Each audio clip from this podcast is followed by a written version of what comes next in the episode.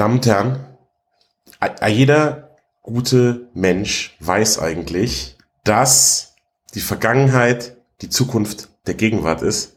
Und da natürlich demnächst Dune Part 2 rauskommt, sprechen wir jetzt, um am Zeitgeist zu bleiben und nah dran zu sein an euch, an der Basis, über Dune 1. Der eine oder andere wird sagen, es ist ein bisschen spät. Ich würde sagen, es ist gerade recht.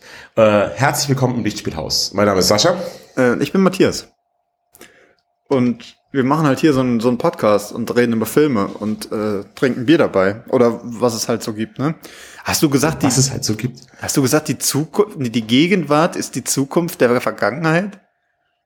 Nee, ich glaube, die Vergangenheit ist die Gegenwart der Zukunft, habe ich gesagt. Das ist ja noch falscher. Ja, ich wollte, wollte es, ich wollte es ein bisschen schwurbelig machen, weil, was, Dune geht doch auch so los mit Träume sind Nachrichten aus der Tiefe. was erzählen die doch am Anfang? Ja, da? mit diesem Priester. Jo, die haben diesen, wow, die haben doch diesen Gesang am Start, die Priester, weißt du noch? Und ja, das so, bedeutet das anscheinend. Wie heißt das? Throat Singing heißt das auf Englisch. Wie nennt man das auf Deutsch? Rachengesang? Nee. Ich weiß es ist Drachengesang. Drachengesang. Nein, Drachengesang ist es. Es ist Drachengesang, die machen. genau, das machen die nämlich. Es ist ein ganzes Weilchen her, seit ihr unseren Drachengesang äh, vernommen habt. Es liegt einfach daran, das kann man, muss man ehrlicherweise sagen, dass das Leben halt einfach passiert. Also es ist, es ist so, es ist, am Anfang waren wir noch jung und hatten Zeit und, und, und alles und, und keine Termine. Und jetzt ist man einfach, wenn ich auf meinen Terminkalender schaue, das, das liest sich, also wirklich, wie die Bibel im Prinzip. Also äh, zuerst kam Samson, dann kam Benjamin und das ist alles Besuch, den ich habe irgendwie oder wo ich hin muss. Das ist ja voll traurig. Ja, Leben, man sagt ja, Leben ist das, was passiert, wenn man nicht Lichtspieler was hört, sagt man so, ne? das stimmt, das ist ein bekanntes äh, altes persisches Sprichwort ist das. Ja. Ähm, und ich freue mich aber riesig, dass es jetzt um Dune geht. Also tatsächlich ist der Anlass, dass Dune jetzt seit einem Weichen auf Amazon Prime verfügbar ist. Und Matthias hat ihn zum ersten Mal gesehen. Ich habe ihn jetzt, glaube ich, zum fünften Mal angeguckt. Ähm, und tatsächlich ist es so, Dune ist wie so chinesisches Essen nachdem das zwei Stunden gesagt ist, hat man Bock, das nochmal zu machen. Und also, macht, und das macht, dir, macht der Film auch Sodbrennen, oder wie ist das? Chinesisches Essen macht mir keinen Sodbrennen, das geht ganz gut, außer ich esse irgendwie die Drachenkeule. Nein, äh, es ist der Alkohol, der mir Sodbrennen macht. Und wenn ich dazu keinen Reiswein trinke, sondern einfach nur Wasser, äh, dann kann ich das auch ohne Sodbrennen vertilgen, das chinesische Essen. Nee, es ist tatsächlich leider der Alkohol, der mir Sodbrennen macht. Deswegen habe ich auch vor dieser Folge eine Pantoprazol-Tablette genommen, damit das Drachenfeuer da bleibt, wo es hingehört, nämlich in meinem Wanst. Ja, apropos Alkohol, dann kannst du ja jetzt sagen, was du auch trinkst, weil es äh, eines der ich sage mal eigentlich äh, der der traditionsreichsten Elemente dieses Podcasts ist das Podcast-Getränk des Tages. Das heißt, wir trinken jedes Mal was anderes und ähm, Ihr könnt auch sehen, was wir trinken. Es gibt eine sehr, sehr lange Liste, die ich besser meiner Krankenkasse nicht zeigen werde, auf äh, lichtspielhaus-podcast.de. Genau, was trinkst du heute? Ich trinke heute was Lokales. Also ich wohne jetzt im Allgäu seit geraumer Zeit ähm, und trinke aus dem Allgäuer Brauhaus das sogenannte Original. So heißt dieses Bier. Allgäuer Brauhaus ist an sich sehr, sehr lecker. Und das haben die, ich lese mal hinten drauf, 1911 wurde die Allgäuer Brauhaus Aktiengesellschaft gegründet. Zu unserem 100-jährigen Jubiläum haben unsere Braumeister eine besondere Bierspezialität gebraut. Das Allgäuer Brauhaus Original nach traditionellem Brauverfahren und einer einzigartigen Rezeptur. Es hat mich angesprochen, ich kenne ein paar andere davon, das jetzt noch nicht. Und es hat ein schönes Cover und ich finde, das Auge trinkt ja auch mit und es hat einen Plopverschluss. Ich finde, ein Plopverschluss hat zwar mehr Pfand, aber man gibt's ja eh zurück, von daher ist egal und es macht auch schön Stimmung. Also jetzt pass auf, die Stimmung kann jetzt gleich losgehen. Hier knallt die Stimmung wie ein Luftballon. Oh, war ein guter, guter Plop, oder? Alter, Falter. Ja, das hat mir hier fast, das hat mich auch fast wegge weggeploppt. Du bist jetzt ich, tot, oder? Also auch genau, nicht tot. Genau. Äh, ja. Und jetzt probiere ich das auch mal.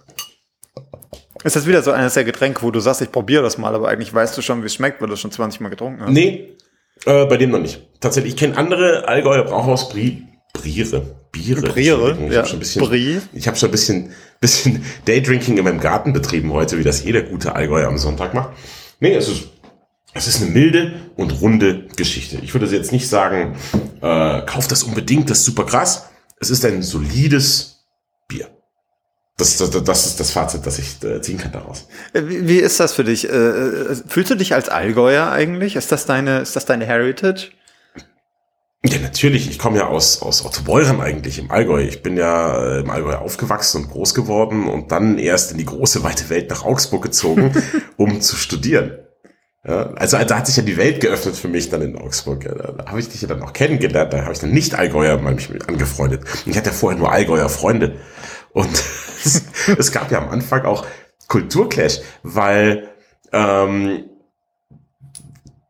viele Redewendungen oder sowas, das verstehst du, also die kennen die anderen Leute ja nicht. Du hast mir, zu, ich erinnere mich nicht äh, noch, ich weiß nicht, ob du es noch weißt, ähm, dass du erzählst mir irgendwas, auch einfach Alltagssachen und die Allgäuer Antwort auf, oh, übrigens gestern äh, habe ich Bundesliga geschaut und der geneigte Allgäuer sagt, echt, oder? Das, was so viel heißt wie, also echt, oder? Aber es bedeutet so viel wie, aha, interessant, erzähl mir mehr. Ist die Übersetzung davon. Und irgendwann meintest du, ja, echt, warum fragst du das denn die ganze Zeit, ob ich das ernst meine? So, ja, bei uns halt, so, ja. ja, also das ist halt, ja, also, war ich einkaufen, echt, oder? Ja. Also ja, und das Leute außerhalb des Allgäu können das nicht so ganz äh, begreifen, dass mit echt, oder? Man nicht die Gültigkeit der Aussage hinterfragt, sondern dass das eine Aufforderung ist, weiter zu sprechen. Hm, hm. Ja, das ist aber ganz gut eigentlich, apropos Lo Lokalkolorit. Ich hatte nämlich ja auch ein, ein Bier, nicht, nicht hier aus Berlin, sondern quasi aus der alten Heimat, äh, aus Hessen. Ich weiß gar nicht genau, woher, um ehrlich zu sein. Es hat mir meine liebe Mutter mitgebracht letztens beim Besuch. Schöne Grüße an dieser Stelle. Und ähm, ja, das heißt, es trägt den schönen Namen einfach Gude, äh, was ja die hessische Standardbegrüßung ist. Hm? Also wenn man sich trifft, sagt man entweder mhm. einfach nur Gude oder Gude. im besten Fall noch Ei, Gude, wie so, das ist äh, die Standard, ähm, genau, äh, Aussage. Und hier steht drauf, Bier aus dem Herzen Europas. Das heißt, Gude, ein kleines Stück Hessen, jeder Schluck aus Liebe. Auch schön. Und oben drauf steht, das, Gude Bier, beste Bier. Ja. Das klingt ja fantastisch. Also ich, ich muss ja sagen, also Gude ist mir ein Begriff. Und ich verwende es manchmal auch, weil ich es tatsächlich ist Gude meine absolute Lieblingsbegrüßung. Von allen Begrüßungen der Welt finde ich, Gude ist einfach, ist angenehm. Also ja, ist ganz, ganz lustig. Wir hatten ja letztens Besuch äh, von von äh, Freunden und ähm, der eine kommt, stellt sich raus, auch aus der Nähe äh, von Darmstadt, also beziehungsweise Richtung Frankfurt-Offenbach, die Ecke. Äh, mhm. Und der sagte, als er reinkam, weil er wusste, dass ich ja auch aus Hessen komme, sagte er Gude und ich habe so eine Übersprungshandlung gehabt und habe Servus gesagt als Antwort. So, das ich weiß auch nicht. Heresie? Nee, vor allem mir ist erst danach quasi aufgegangen, dass er ja bewusst zu mir Gude sagte, so als freundschaftliche, man solidarisiert sich miteinander, weil man kommt aus der gleichen Ecke. Äh, aber ich war so überfordert, weil ich das schon seit 100 Jahren nicht mehr gehört hatte. Naja, wie dem auch sei, auf jeden Fall habe ich hier Gude und es kommt in der Dose. Ich mach das mal auf.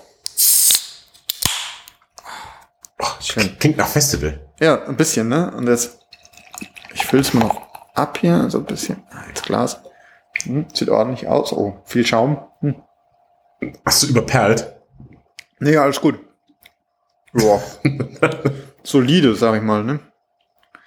Also haut mich jetzt nicht um, aber das kannst du schon trinken. Das ist schon gut. Hm. Festival, ich glaube, das ist es tatsächlich, ja. Wir haben jetzt ein Festival bei uns in Memminger Berg, das Icarus Festival. Das ist ja mittlerweile auch sehr bekannt. Also da kommen die Leute aus ganz Deutschland und auch aus dem deutschsprachigen Umland hergefahren. Aber ich finde das gar nicht so gut. Also ich gönne ihnen ihr Festival, das sollen sie auch haben und ich wünsche ihnen viel Spaß. Aber ich habe jetzt letztens meine Tochter vom Leichtathletik abgeholt und habe vom Ortseingang Memminger Berg bis zu meinem Haus, was normal eine Fahrt von circa 15 Sekunden ist, eine Stunde gebraucht. What? Eine Stunde. Äh, ja, war grauenhaft. Weil natürlich alle Festivalgänger wollten auf den Parkplatz umfahren. Und der Stau zog sich durch meinen Ort. Und bis nach Hause, dann habe ich natürlich Frau und Kinder aussteigen lassen, die sind nach Hause gelaufen. Hm. Und ich habe gesagt, ich sitze den Stau jetzt aus. Hier. Und war dann gen super genervt. Es war eh, der Tag war nicht so geil. Und war dann super genervt im Auto, während vor mir und hinter mir, es ist eine, ein Techno-Musik-Festival kam dann nur halt und die ganzen Leute haben halt ihren Müll aus dem Auto geschmissen, wie es halt so ist. Ich möchte ihnen da keinen Vorwurf machen. Das ist halt ein Festival, da ist man halt ein bisschen anders drauf. Äh, und haben halt dann überall hingebieselt, den Leuten an Zaun und sowas, weil die natürlich, die trinken die ganze Zeit Bier im Auto und müssen dann aufs Klo und dann bieseln sie halt schnell an die Seite, aber für mich wirkte es wirklich, als wäre so ein Wikinger Raider-Trupp irgendwie unterwegs, der, der marodierend und randalierend durch meinen Ort zieht. Aber du brauchst ja, brauchst ja keine Sorgen machen, das ist ja das Icarus Festival. Das heißt, die werden jetzt sehr schnell sehr erfolgreich und dann kommt der Absturz. Ja, die sind seit Jahren leider sehr erfolgreich. Also ich weiß nicht, wann der Absturz kommt. Ja, aber dann, ähm, die müssen sich doch an ihren Namen halten. Das geht doch nicht. Eigentlich schon. Sind zu nah, ja. Hast du, hast du eigentlich recht, ja.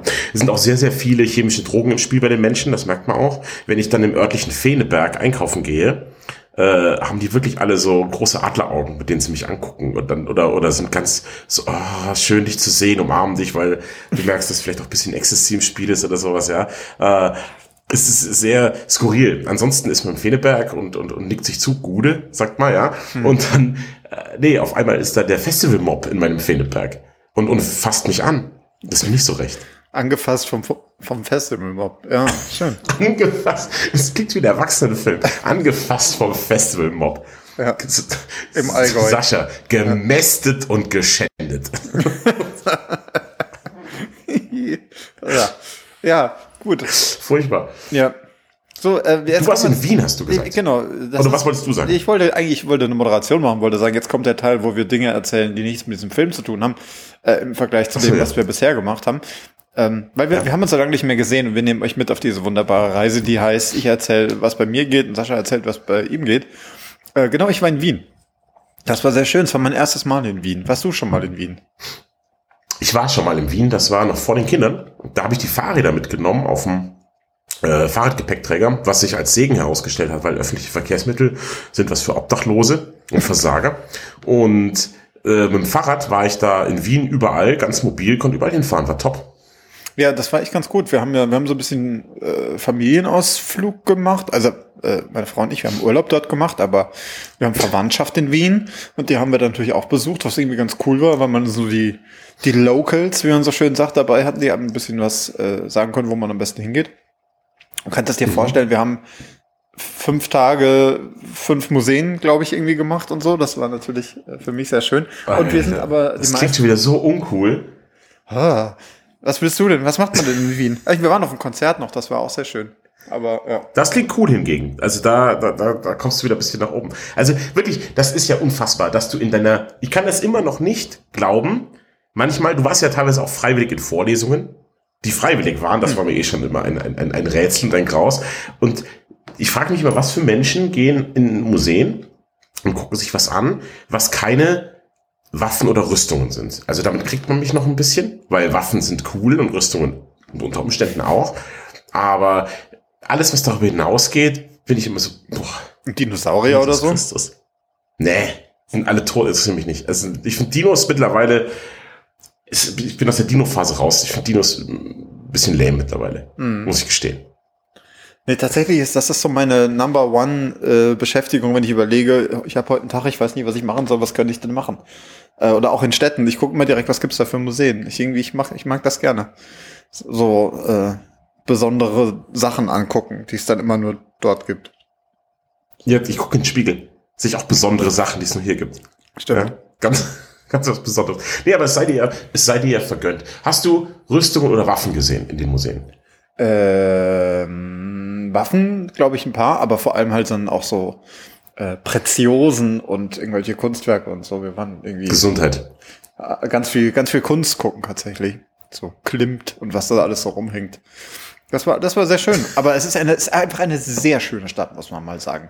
Also äh, es gibt ja, ja es gibt, ja, es ist wirklich, das ist wirklich auffällig im Vergleich, gerade wenn man hier aus Berlin jetzt kommt. Es gibt einfach, du hast das Gefühl, du gehst in irgendeine Ecke, wo es dann heißt, ja, hier ist die nicht so schöne Ecke und es sieht trotzdem alles noch komplett prachtvoll aus und so. Total krass. Also echt. Ja, das finde ich, dann, ist wirklich absolut prachtvoll. Die haben überprotzt, möchte ich fast sagen. Und sie haben, was Penner angeht, fand ich sehr angenehm, eine Null-Toleranz-Politik. Also die haben diese wunderschöne Stadt und wenn dann irgendein Penner da ist, kommt sofort, habe ich festgestellt, so Aufsichtspersonal entfernt den Penner einfach, um das halt nicht dieses Stadtbild zu verschandeln. Ich finde, das gibt's in Deutschland ja fast gar nicht. Da gibt's ja immer an allen größeren Plätzen, auch bei schönen, schönen Plätzen, immer sehr viele Penner. Und die, in Wien werden die alle so weggekerchert. Das heißt, die können das gar nicht verschandeln. Vielleicht wertet das die Stadt auch bisschen auf, irgendwie, halt unterbewusst. Ja, ja gut, das äh, hier aus Berlin kommt, finde ich das, äh, also ich finde so eine Null-Toleranz-Politik eigentlich gar nicht schön. Also eigentlich äh, finde ich, muss man die Leute da lassen, wo sie sind. Aber ähm, es ist halt einfach die Frage, was man mit den Leuten macht. Wenn man, ich finde, wenn man dann Hilfe anbietet und Unterstützung, ist das gut. Aber sie einfach nur zu vertreiben. Es gibt ja jetzt so krasse so, äh, habe ich in den letzten gerade wieder so einen Bericht gesehen, was weiß ich, so Parkbänke oder so, die dann bewusst halt zwischen den Plätzen, also weiß ich, können sich drei Leute draufsetzen und zwischen den einzelnen Sitzplätzen ist dann halt immer noch eine Armlehne, damit sich dann auch nachts da ja niemand komplett drauflegen kann zum Schlafen. Finde ich voll krass. Stimmt. Also du kommst ja eh aus, ich würde möchte sagen, Penner Hauptstadt Europas.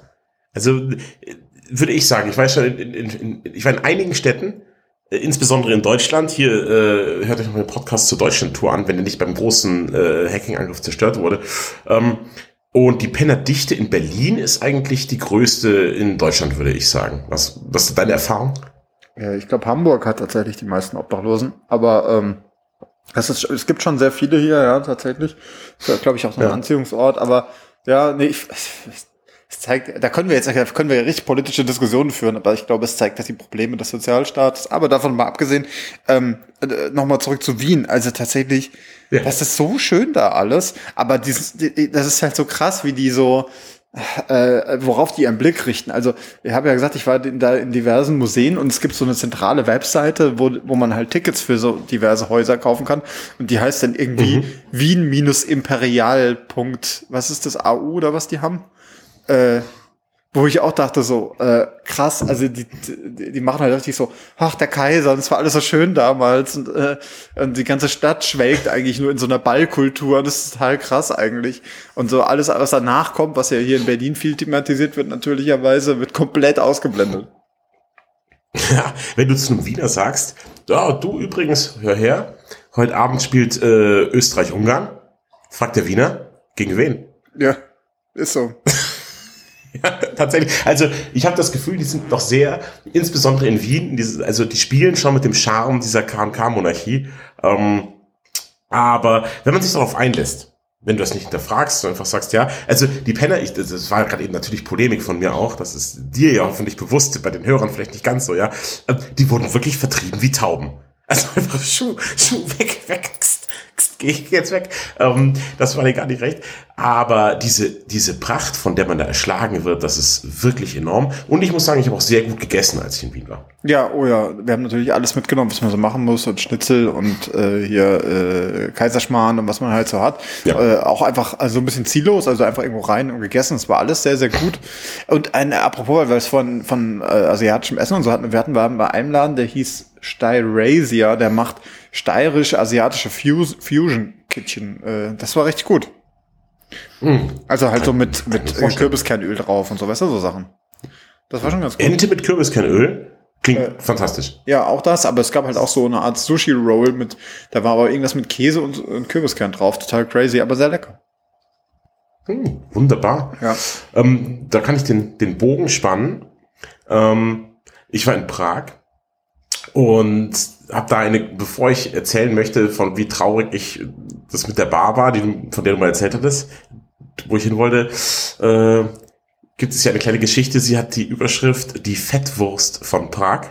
Und nein, bevor ihr fragt, ich bin nicht die Fettwurst von Prag. Obwohl das nicht ein toller Spitzname wäre eigentlich, oder? Für jemanden. Ja, ähm, wenn du so Boxer wärst aus. Äh, ja. ich bin so ein tschechischer Boxer. Die Fettwurst von Prag. Im neuen Street Fighter jetzt. Ja. Sehr gut.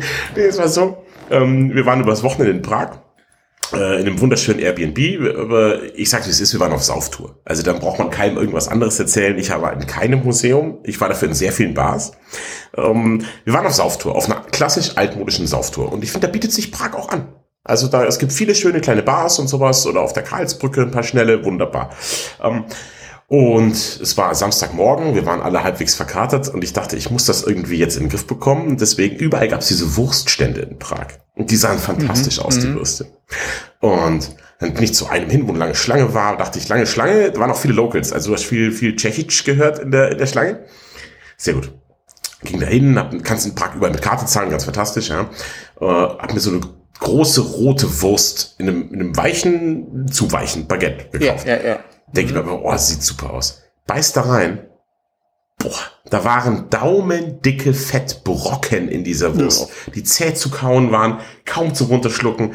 Aber es war so, ich habe diese Wurst für sechs Euro irgendwas gekauft, was für Prag ein halbes Vermögen ist.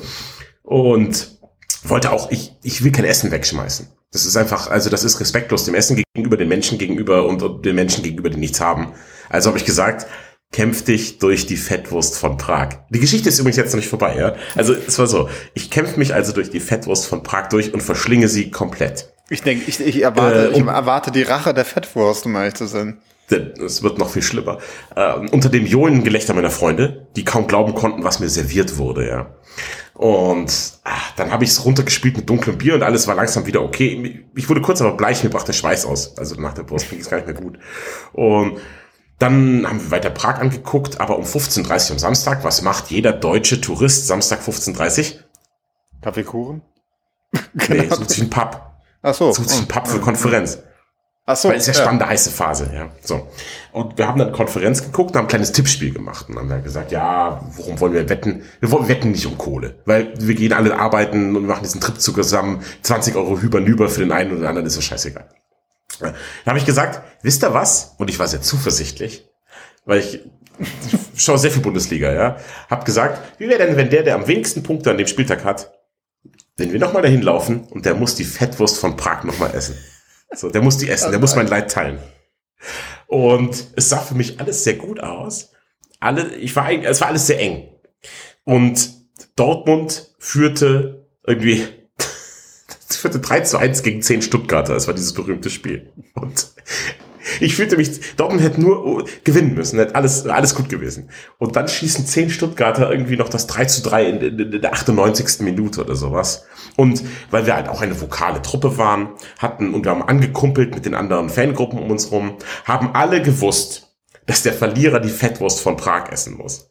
Und dann schießt Stuttgart den Ausgleich, Abpfiff, ich bin letzter. Und nicht nur meine Freunde lachen mich aus, sondern 40, 50 Fußballfans um uns rum. Alle springen, johlen, zeigen mit dem Finger auf mich und lachen mich mit Tränen Augen aus. Und dann ging ich quasi, wie einst der Kaiser nach Canossa, ging ich zurück voller Angst und musste nochmal zu dem Stand laufen, mich nochmal anstellen und ich wusste, was auf mich zukommt und musste noch einmal die Wurst von Prag verspeisen. Back to back an einem Tag. Und das war ein schreckliches Ferienerlebnis. Das kann ich dir versichern. Wie war die, äh, hat die Wurst äh, Folgen gehabt? Ist Ja, also am, am nächsten Morgen war ich länger im Bad, sagen wir so. Mehr möchte ich dazu auch nicht sagen. Ja. Ja. Und äh, so brenntechnisch eine Katastrophe gewesen, die Wurst auch. Vielleicht lag es auch am dunklen Bier, das ich zur Wurst zu mir nahm. Äh, da sind sich die Experten uneins. Aber die Fettwurst von Prag. Und die zweite Prag-Geschichte, die geht ein bisschen schneller.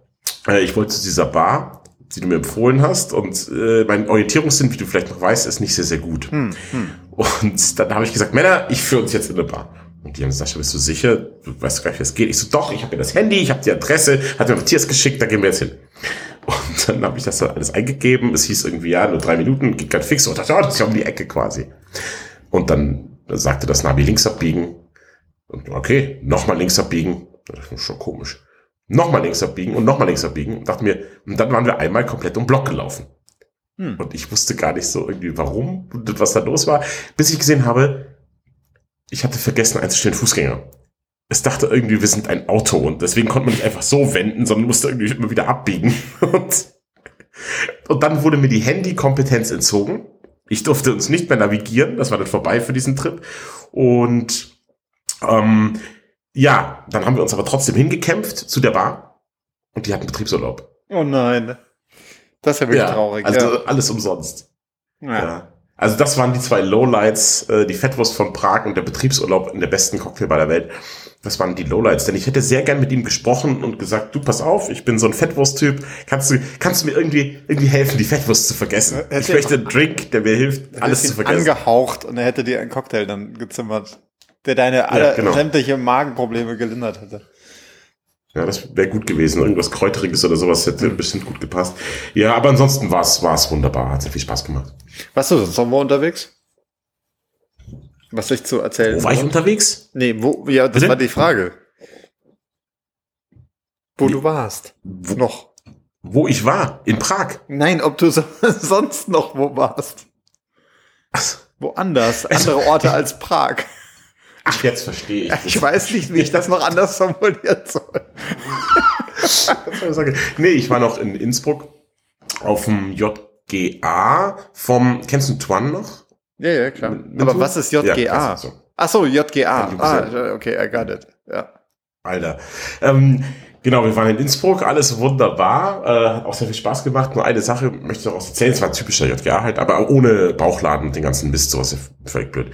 Ähm, waren wir da und dann, es gab, gab es hat auch mit der Bratwurst zu tun. Es war die Fettwurst von Innsbruck, die aber tatsächlich vorzüglich war. Das waren so Käsekreiner, die waren super. Und dann war nachts um drei Uhr, hatten wir noch Lust, eben diesen Suffhunger auf, auf so einen Käse, halben Meter Käsekreiner im Baguette. Ähm, um es vorwegzunehmen, die Wurst war vorzüglich, Baguette war knusprig, angeröstete Zwiebeln noch mit dabei, alles fa- fantastisch, ja. Ähm, aber wir standen in einer sehr, sehr langen Schlange mit dem anderen Suffvolk und so ein Haufen Russen ähm, stellt sich seitwärts einfach vorne an. Ja. Eigentlich uncool. Macht man nicht, weil es gab halt ganz klar eine lange Schlange und die haben sich da rein, die sahen schon speedig aus. Und ich dachte mir, ach komm, wir haben eine gute Zeit. Ganz ehrlich, ist mir scheißegal. Also ich, ist mir jetzt auch wurscht. Nicht so alle Mitglieder des JGA, sondern einer unserer Freunde fängt an zu pöbeln und schreit dir an, was das soll. Und so, und dann, die waren natürlich auch nicht, und dann, die wurden super sauer, haben uns dann irgendwie auf Russisch beleidigt und haben gesagt, ja, ihr mit, ich möchte jetzt keinen Akzent nachmachen, das darf man nämlich nicht mehr. Also hat gesagt, ihr mit euren Regeln habt uns einen Hitlergruß gezeigt. Quasi, dass wir Nazis sind. Hm.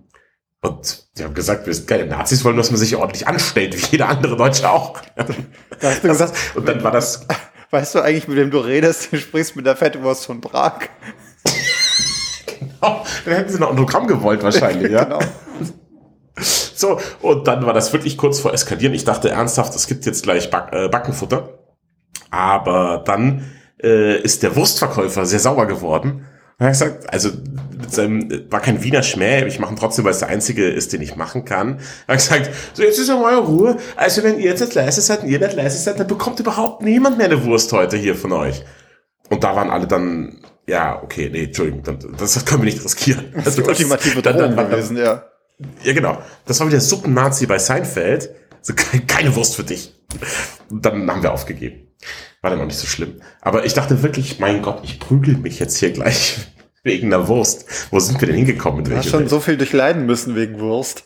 Dann ja, das stimmt. nicht das auch noch. Aber ich findest du auch uncool, bei einer langen Schlange sich einfach vorne seitwärts reinzudrängen. Das ist doch nicht in Ordnung. Nee, das geht gar nicht. Ich finde generell, äh, das, ich hab ja letztens, wir haben ja schon mal hier über die Späti-Kultur äh, diskutiert in Berlin.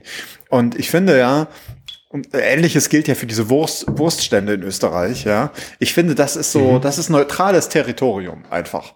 Da, da, da, kann, da können alle hingehen und alle wissen ganz genau, wir sind hier alle Freunde in dem Moment, wo wir hier beim Späti oder irgendwie beim Würstelstand sind. Und da benimmt man Ja. sich halt ordentlich und stößt eher mal zusammen an. Und wenn man dann irgendwie rausgeht, dann macht jeder wieder seins. Aber hier ist irgendwie Ruhe, finde ich. Das stimmt. Ich finde, also insbesondere beim Späti, das ist eine Sache, die habe ich, ich habe ja wenig für Berlin übrig, außer euch und die Spätis. Das ist alles, was ich mag an der Stadt. Ähm, aber die, diese Spätis sind ja wirklich einfach fantastisch. Also ich hatte schon in meinem Leben sehr, sehr viele sehr gute Gespräche an einem Späti und ich bin ja gar nicht der Typ, der gerne mit Fremden über irgendwas spricht, aber irgendwie, man ist dann da, trinkt sein Bier noch irgendwie draußen oder sowas und dann setzt sich da einer mit dazu und dann kommt man ins Gespräch. Ähm, sehr nett.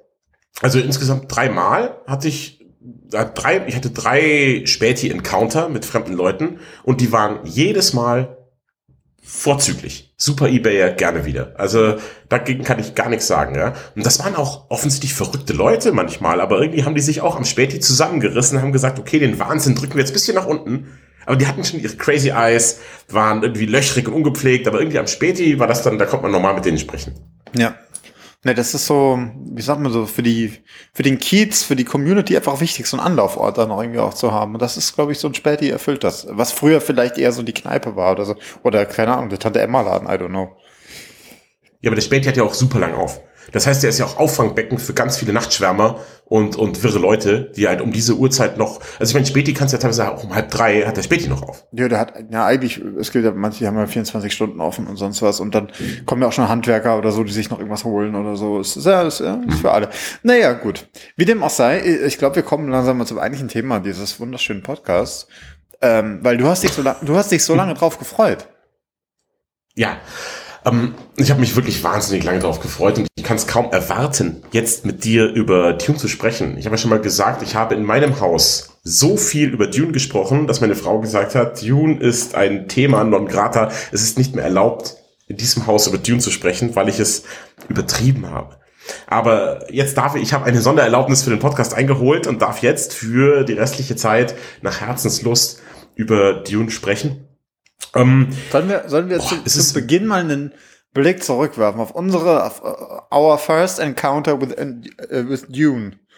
Wie ist ja, deine, sehr, ist sehr, deine, sehr, sehr gerne. Wie ist deine Dune-Geschichte? Wo hast du Dune zum ersten Mal wahrgenommen? Dune zum ersten Mal wahrgenommen habe ich in Form des Pro7 Mehrteilers ähm, mit äh, Uwe Ochsenknecht als Stilgar. Das ist kein Witz. Also, wirklich. Ähm, es gibt ja mehrere Verfilmungen davon. Also mir ist die David Lynch-Verfilmung im, im Kopf, die, dieser TV-Mehrteiler und jetzt eben Dune 21. Ähm, und dieser TV-Mehrteiler war das erste Mal, dass ich das mit Dune zu tun hatte. Und ich fand den damals wahnsinnig beeindruckend. Der hat mir super gut gefallen. Ich fand das mit den blauen Augen geil. Ich fand dieses Setting Wüstenplanet geil.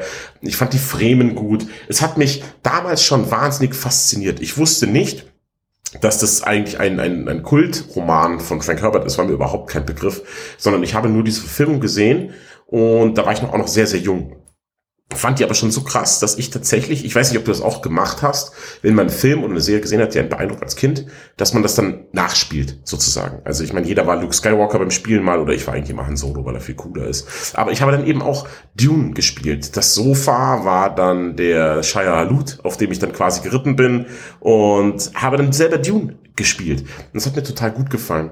Ähm, dann habe ich mich eben da, als ich älter wurde, hat der Mehrteiler an Glanz verloren, verständlicherweise, weil er eigentlich gar nicht so gut ist. Ähm, habe ich mir dann die David Lynch-Verfilmung angeschaut, die ich persönlich sehr gruselig fand damals, aber auch ganz krass irgendwie. Also die war, das ist die mit Sting, weißt du noch? Ja, also ja. so, genau. Hab die dann gesehen und fand das cool und war aber noch nicht so alt, habe aber gesagt, ich habe damals sehr viel Fantasy gelesen und habe gesagt, so, ähm, jetzt möchte ich das mal lesen. Aber ich war 17, 18 oder was, ja. Also zu jung. Oder zu dumm halt auch. Einfach sagen zu blöd. Und es ist ja doch ein sehr komplexes und schwieriges Buch und nicht sehr zugänglich. Und habe dann nach paar Kapiteln aufgegeben und habe es in die Bücherei zurückgebracht. Ähm, genau, aber fand immer noch äh, das Thema absolut faszinierend und habe dann den Trailer gesehen und dachte, ach, da ist ja Frau Stachelbär, neuer Tune der ist ja von Danny Villeneuve. Ich liebe Danny Villeneuve. Ich finde den super gut. Und dann habe ich gesehen, Timothy Chalamet spielt mit und Jason Momoa spielt mit. Und ich dachte mir nur, ich will in eurem Sandwich in der Mitte sein. Es sind meine beiden Man-Crushs, meine beiden Lieblingsschauspieler auf der Welt, spielen in einer Filmreihe oder einem Filmuniversum, das mich wahnsinnig anspricht, von einem meiner liebsten Regisseure verfilmt. Und meine Erwartungen waren wirklich through the roof. Das, ich dachte mir, das kann der Film nicht erfüllen. Und jetzt ganz kurz, gleich schon weg, ähm, war dann super gehypt auf den Film, habe mich dann auch mega gefreut, habe ihn angeschaut und der Film dauert zwei Stunden 35 Minuten und mein einziger Kritikpunkt war, nachdem ich Dune gesehen habe, er ist zu kurz. Also ich habe von vielen Leuten gehört, er hat länger, ich dachte mir die ganze Zeit, ich habe am Schluss na, Angst gehabt, ja, oh Gott, bitte sei noch nicht vorbei, bitte sei noch nicht vorbei, bitte sei noch nicht vorbei. Ich konnte nicht genug davon bekommen und für mich ist Dune, ja, das sage ich im Fazit noch, mhm. aber so ist meine, mein Dune-Werdegang. Ja. Meiner ist, äh, äh glaube ich, ähnlich. Jetzt im, ich muss grad, musste gerade nochmal nachdenken. Also ich habe ihn, glaube ich, damals auch bei diesem Pro 7 Mehrteiler wahrgenommen, weil das, die haben ja einen riesen Aufriss gemacht, da erinnere ich mich einfach nur drum. So, oh, ja. ich weiß gar nicht, wie viele Teile das dann sind im Endeffekt. Aber es war äh, Riesending, Ach, Riesending. Auch gar nicht mal gucken. So. Ja. Und ich habe das aber, ich war, glaube ich, einfach zu jung und habe dann auch immer mal, mal irgendwas davon gesehen. Also ich war zu jung, um wirklich mich hinzusetzen und sagen, ich gucke jetzt jeden Teil in der richtigen Reihenfolge, so wie sie es gehört, und dann verstehe ich das dann immer mal irgendwas oder vor allem wahrscheinlich viel aus der Werbung raus und fand das aber alles super krass, vor allem halt, wenn dieser Riesenwurm halt einfach kommt. So. Mhm. Ähm, den, den David Lynch-Film habe ich, ich kannte immer so Szenen, wo Sting halt irgendwie rumhüpft, so. Äh, lustigerweise auch, dass, dass man sagt, der äh, Dune, das ist doch dieser Film mit Sting. Eigentlich total dämlich, da kommt der kaum vor. So. Äh, ja, das stimmt. Aber irgendwie hat, hat sich mir das auch ins Hirn eingebrannt und ich habe den aber auch nie gesehen, bis ich, ich habe ihn jetzt letztens nochmal nachgeholt und ähm, weil ich dachte, okay, ah, Dune, ah, total episch. Ah ja, stimmt, da gibt's auch diese Buchreihe, die habe ich auch nicht gelesen. Naja, egal. Aber äh, mich hat das als Kind halt so, mich hat einfach fasziniert, weil es einfach super krass aussah alles. Und ja dann haben wir letztens hier, weil nachdem klar war, irgendwie Dune kommt ja äh, ins Kino oder ist ja auch schon ein bisschen her, haben wir halt den alten, äh, den David Lynch nochmal geguckt. Und ich habe ich hab mir diesen Film angeschaut und dachte mir, ach du Scheiße. Ja, ich glaube, wir haben den sogar in zwei Teilen oder so geguckt, weil er so, ich fand ihn so anstrengend und so schlecht erzählt einfach, so komplett. Ja. Ich habe auch gerade gemerkt, du hast ja alle äh, du hast ja alle Namen parat. Also ich kann dir keinen einzigen Namen von irgendeinem Charakter in dem ganzen Ding, Haus Harkonnen, das weiß ich noch. Das ist das Einzige, was ich weiß, ja. ja? So, sonst kann ich, ich kann dir überhaupt nicht sagen, wer der wer ist. So, ich habe die Handlung so grob verstanden, aber das ist ja auch alles total, also über den neuen reden wir gleich. Der macht nämlich vieles richtig, was der, ich finde, diese, was der alte, ja. was das Original halt schlecht macht. Ich finde, der, der alte ist einfach schlecht erzählt und man versteht einfach vieles überhaupt nicht. Es ist überkomplex und dann auch irgendwie teilweise auf eine gewisse Art auch eklig, finde ich. So wie die, wie die Sehr auf, eklig, ja. auftauchen, so, äh, so unangenehm zu gucken einfach. Super anstrengend. Und wir haben das geschaut und waren danach fertig. Und dann musste ich meiner Frau verklickern, ja, da kommt ja jetzt der Neue und ich freue mich da schon voll drauf. Und die hat mich anguckt, wie, bist du, hast du sie eigentlich noch alle? Der war schon voll scheiße und du willst den noch mal gucken quasi? Was soll das denn? ja, also das war wirklich Katastrophe. Ja, verständlich, aber ich finde, es liegt ja auch bisschen an David Lynch muss man ja sagen, der ist ja nicht für jeden. Also für mich ist er zum Beispiel gar nicht. Es gibt, glaube ich, meines Wissens nach keinen David Lynch-Film, den ich gut finde. Der, der eine sehr äh, verschwurbelte Art Filme zu erzählen. David Lynch habe ich gerade habe ich gerade gelesen, ist tatsächlich mit seinem Dune auch nicht so ganz zufrieden, lustigerweise. Also anscheinend hat er gesagt, das ist gar nicht so der Film, den er hätte machen wollen. Also er hat wohl ein paar Vorschriften gekriegt und musste ein paar Sachen äh, umändern und er sagt, das ist okay und deswegen er hat auch kein Problem mit dem neuen. Aber er sagte so, eigentlich ist das nicht der, war der auch der, seine wahre Version auch nicht so 100% die, die er eigentlich gern gehabt hätte. Nee, er hatte nämlich, habe ich auch gelesen, er hatte nicht den Final Cut. Ja. Und er hasst, er sagt, dieser Film ist ein kompletter Fehlschlag. Sagt er selber über seinen Film. Ja. Wobei, ver verrückt, wenn man jetzt David Lynch noch mehr Freiheit lässt, weiß ich auch nicht, ob es dadurch besser nee, wird. Nee, wahrscheinlich nicht, aber total krass. Obwohl der Film wirklich anstrengend und sonst was ist, hat er so einen Impact gehabt. Also ja, bis heute, dass, wenn der neue Dune, als er kam, alle so, oh geil, oh, nochmal, die Geschichte nochmal neu erzählt und die Geschichte, ich weiß gar nicht, ob ich die so geil finde, um ehrlich zu sein. Um ehrlich zu sein, passiert ja auch gar nicht so viel. Wenn man es mal genau naja, aber ich glaube nicht, dass, dass, dass das Universum so einen Impact hat wegen David Lynch, sondern ich glaube eher wegen Frank Herbert. Die Buchreihe, das darf man nicht unterschätzen. Ähm, du bist ja beim Lesen eher, also habe ich das Gefühl, du bist eher Bildungsleser oder halt, also du liest eher Sachen, die wirklich passiert sind, interessant sind. Nee, gar nicht. Ich lese dann eher. Gar nicht. Echt? Ich, ich lese ja nur, ich lese nur Fiction eigentlich. Äh, ah, okay. Ich bin auch sehr einfach gestrickt, was das angeht. Und ähm, aber was zum Beispiel was ganz interessant ist, das habe ich äh, auch im Austausch mit meiner Frau festgestellt. Meine Frau liest halt Geschichten, um da einzutauchen in die Geschichte. Ja, deswegen liest sie halt irgendwie auch einmal im Jahr irgendwie Herr der Ringe oder Harry Potter nochmal, weil sie da, die taucht dann ein, die ist da drin und hat da Spaß dran. Und ich lese halt Geschichten, weil ich wissen will, wie es ausgeht ich arbeite halt so, wenn ich Bücher lese, ich arbeite die Bücher ab, ich möchte da durch, freue mich dann schon drauf, wenn ich fertig bin, weil ich dann das nächste lesen kann. du bist ein sehr, sehr kranker Mann. Das, das mag sein. So. Also ich will halt einfach ja. die Geschichte gelesen haben, damit ich sagen kann, okay, jetzt habe ich, jetzt kann ich mitreden, jetzt, äh, dann lese ich jetzt das nächste. So. So lese also ich. ich bin auch eher der Typ äh, Eintaucher und eben in, habe immer gewusst, dass dieses Dune ein riesen, riesen Ding ist, also das Buch. Universum. Ich glaube gar nicht, dass es David Lynch ist, sondern dass das Buch ist riesig. Und der Film hat mir tatsächlich Lust gemacht, vielleicht mich doch noch mal dran zu wagen an den Roman, weil ich bin jetzt doch ähm, ein Germanistikstudium weiter und ein bisschen reifer als, als ich war mit 16 oder so und äh, jetzt mit bald 39 Jahren, vielleicht wage ich mich dann doch noch mal ran. Aber, aber sag mal, wie ähm, ist das? Wir haben da auch schon öfter drüber gesprochen, weil ich finde ja, man muss sich so ein bisschen entscheiden, was man macht. Ich habe gerade mit einem Kollegen gesprochen, der sagte, ja, also er liest gerade The Expanse, also irgendwie Band so und so viel, hört mhm. gleichzeitig das Hörbuch von Band X und äh, guckt aber auch die Serie in Staffel sowieso. Alles parallel. Und ich habe halt für mich gesagt, ja, ich habe die Serie geschaut, jetzt brauche ich den Rest nicht mehr gucken, äh, lesen. Ja, das stimmt. Aber bei Dune ist es so, dass mich die Welt anspricht und ich finde, es wird ja, vieles wird nicht erzählt. Der Film zeigt es dir halt, so ist es irgendwie, aber du, ich, ich frage mich immer, ich will mehr darüber wissen. Ich will genau wissen, wie ist das mit den Schilden? Oder wie funktioniert das jetzt genau mit dem, mit diesem Kampfstil von denen? Wo unterscheiden die sich und, und, und was ist diese Zeichensprache, die er hat? Oder was ist die Stimme? Weißt du, diese ganzen Sachen, die der Film dir zeigt, aber sagt, so ist es nun mal. Ähm, das interessiert mich, das spricht mich alles wahnsinnig an. Und ich glaube, wenn ich das Buch lese, wird einem dann nochmal deutlich mehr erklärt. Und viele, viele Dinge, warum die zum Beispiel keine KIs haben oder sowas, das habe ich mal nachgelesen, weil ich mir dachte, es ist ja eine sehr rückständige Welt eigentlich, wenn die Navigatoren, warum macht es denn keine KI, das Navigieren? Warum müssen es Navigatoren machen, die zu Freaks werden und auf Spice sind die ganze Zeit? Und da kommt man dann, da kommt dann sowas raus wie, es gab schon im Dune-Universum gab's KIs, aber die haben sich halt natürlich, äh, Skynet, äh, grüß Gott, ähm, haben sich gegen die Menschen gewandt und deswegen sind KIs verboten in diesem Universum, weil sie einfach zu gefährlich sind. Ja. Mhm äh, Chat GPT has entered the chat sozusagen. Ja, ähm, ja und äh, das ist so, das ist so ein Detail. Als ich das nachgeguckt hatte, ich mir, das ist ja super interessant, das finde ich cool. Und das macht mir eben Lust, das Buch zu lesen. Klar, ich weiß, wie es läuft und wie es ausgeht alles, ja, aber einfach mehr über die Welt zu erfahren, weil ich sie faszinierend finde. Ja, nee, also die Welt ist, glaube ich, das, das merkt man schon, die ist sehr, sehr äh, einfach sehr tief. Also da passiert sehr viel. Es gibt sehr viele Kleinigkeiten, auch eben diese diese Stimme, äh, die, die es da gibt, die irgendeiner, die man so kontrollieren kann. Die finde ich auch im ersten, also im alten äh, David Lynch gar nicht so richtig gut erklärt wird. Das ist macht der neue äh, von Denis Villeneuve ja viel viel besser.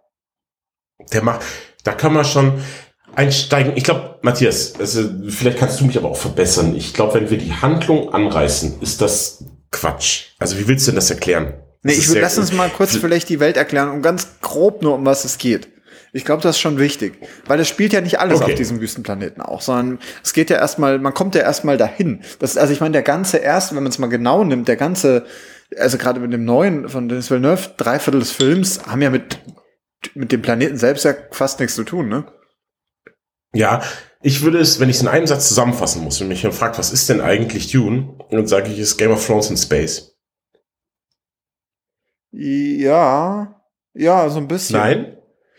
Es ja, ist doch genau das. Es sind die großen, die großen Häuser. Es sind Intrigen. Es geht doch darum, dass die Häuser an die Macht wollen irgendwie am Ende des Tages, ja. Und was ist die Macht? Die Macht ist das Spice. Und die ganzen Häuser haben verschiedene Intrigen. Der Imperator hat eigene Interessen. Und es geht um das Intrigenspiel der Häuser und um an der Macht zu bleiben. Das eine Haus versucht, das andere zu vernichten, ja.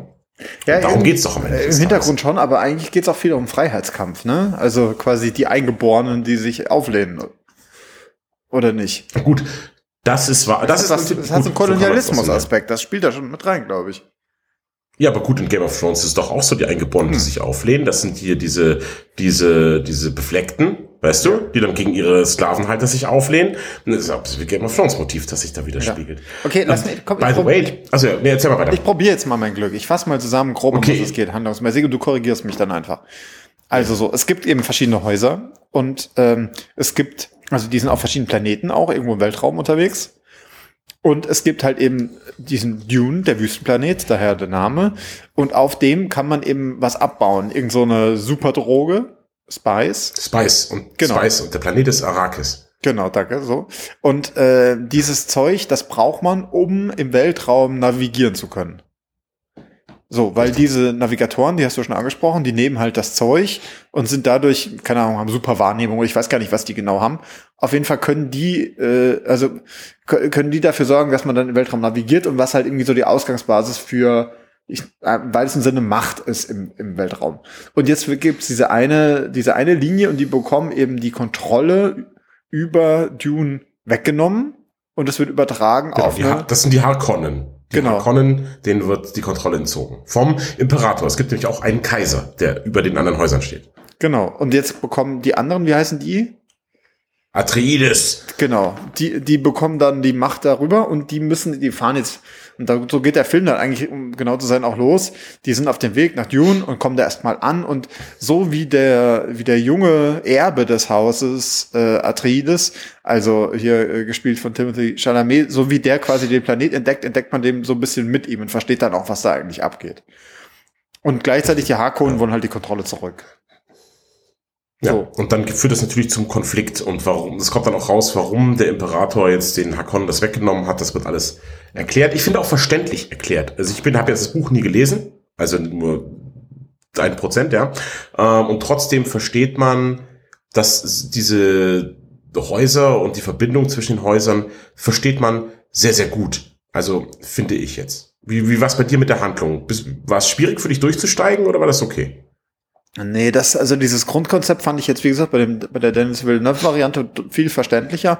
Mit diesen Häusern auch und dass das eine Haus, das irgendwie die Kontrolle da äh, abgenommen hat, aber sich damit irgendwie nicht zufrieden gibt und so.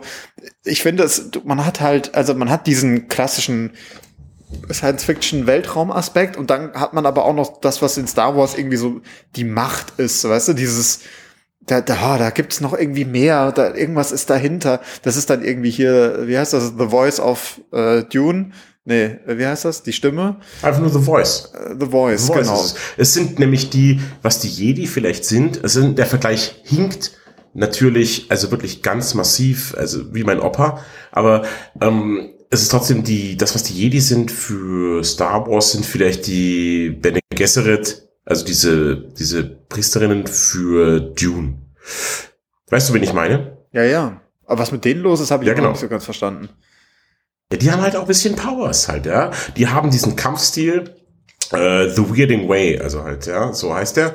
Ähm, und die können die Stimme einsetzen und die haben prophetische Fähigkeiten. Die können zum Beispiel, Lady Jessica ist ja eine von ihnen, die können bestimmen, was für ein Kind sie bekommen, sie können das Geschlecht bestimmen. Also die haben halt auch so einfach Macht, ja, auf die man aber nicht genau den Finger legen kann. Und es ist halt so ein, in Fachkreisen sprechen wir von einem Soft Magic System. So wie Gandalf. Kannst du genau sagen, was Gandalf kann? Niemand kann das. Wahrscheinlich nicht mal Gandalf kann das. Ja, aber bei Harry Potter weißt du genau, ein Stupor ist ein Stupor, ein Expelliarmus ist ein Expelliarmus. Das ist ein Hard Magic System, wo man genau alles versteht.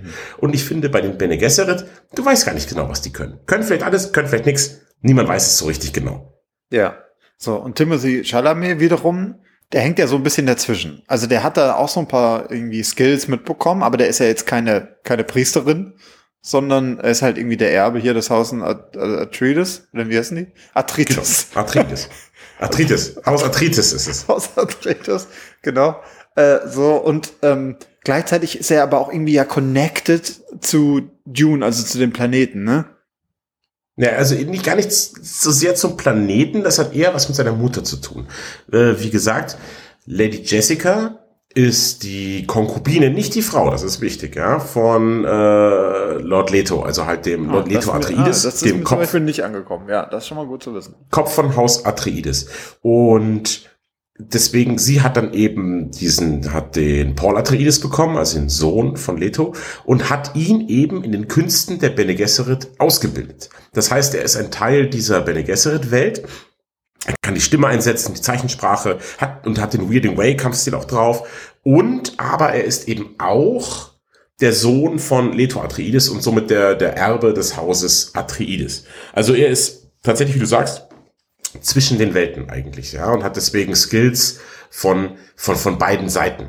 Ähm, was man noch sagen muss, es gibt noch eine Prophezeiung über den, boah, das ist, das sind alles so fremde, erfundene Sprachen, ist ja auch wurscht, interessiert ja wirklich keinen am Ende des Tages, Das über jemanden, der, der Macht aber, das ne? gleich, Jesus, äh, der, der Macht das Gleichgewicht bringt. Ja. So ungefähr, ja. So, Grish Ha- Haserak, ich weiß, die, die Dune-Fans steinigen mich jetzt gerade, ja.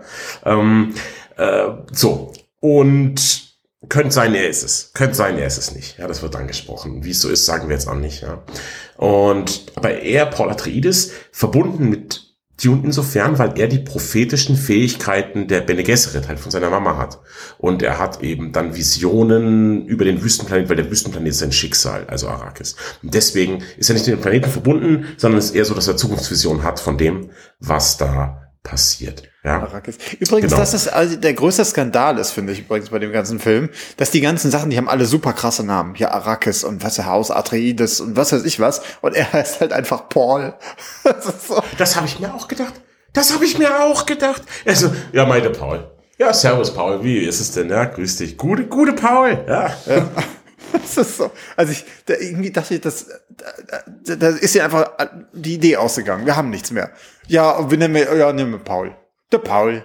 Das stimmt. Und dabei haben ganz viele Leto Atreides oder dann haben wir eben Jason Momoa, der den Waffenmeister von Haus Atreides spielt. Und der hat so einen markigen Namen, denn er heißt Duncan Idaho. Also, das klingt, ja. das, so würde ich auch gern heißen. Das ist, wenn ich ChatGPT sage, äh, gib mir mal einen entsprechenden Namen zu Indiana Jones, dann sagt er äh, Duncan Idaho. Duncan Idaho, ja genau. Die heißen halt alle super cool irgendwie. Oder, oder Dave Batista spielt mit, der spielt einen von Harkonnen, der heißt Raban Harkonnen. Also das sind, ja. Und dann, Paco Raban Harkonnen. Ja, das ist so. Paco Raban. genau. Ich finde wirklich, die Namen sind unter aller Sau in dem ganzen Film. Vor allem, ich habe das Gefühl, die passen alle überhaupt nicht zusammen. Das ist wirklich so einfach mit so einem Zufallsgenerator irgendwas zusammengeklickt. Nein, es soll halt zeigen, dass es eben aus ganz verschiedenen Kulturkreisen die kommen und dann halt, ja, und dann heißt er eben Paul. Finde ich auch schwierig.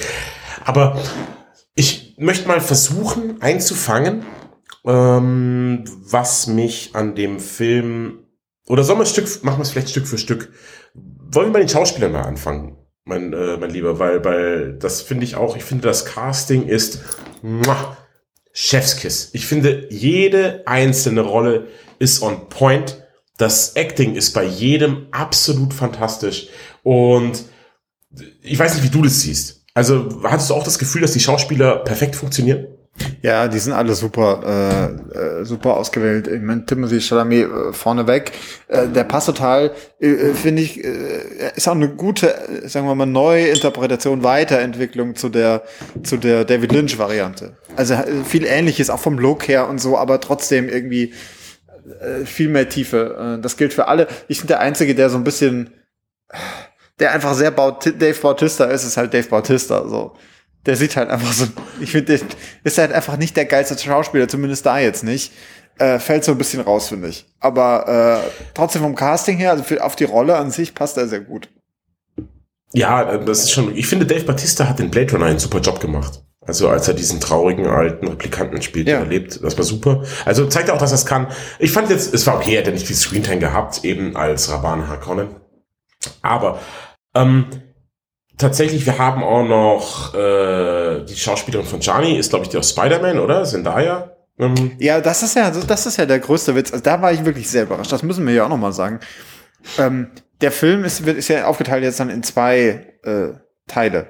So. Richtig. Und äh, in, dem, in der, der alten Variante, finde ich, geht's erst so richtig los, wenn äh, quasi die, also der, Paul äh, die Chani oder äh, Chani trifft. So, da geht's eigentlich richtig los. Und dann, weil äh, die sind wie, wie so zwei Magnete, die so ohne es zu wissen die ganze Zeit aufeinander zugezogen mhm. werden. So. Und Teil eins hört quasi an der Stelle jetzt dann auf. So. Ja. Und deswegen, ich dachte die ganze Zeit so, ah, wann geht's denn jetzt mal los? Wann geht's denn jetzt mal los? Wann kommt denn Zendaya? Dann kommt sie ganz am Ende und dann war's das. So. Aber. Fand ich gar nicht schlimm. Also, hat mich null gestört, weil, ähm, wie gesagt, bei die Schauspieler, ich war hypnotisiert vom Schauspiel von äh, Timothy Chalamet. Der macht das so gut mit dieser Neugier, die er hat, aber auch diese diese Souveränität, die er dann ausstrahlt in vielen Situationen, die, obwohl er so jung ist, eigentlich nicht passt. Und der war, der war wirklich, ich habe, war ja vor, er war vorher schon mein Liebling.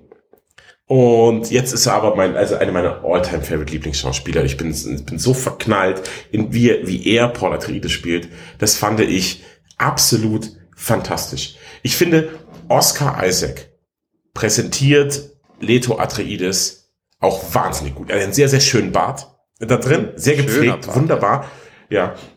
Und ähm, boah, ich finde, der macht das, der strahlt diese Würde auch aus, diese Entschlossenheit.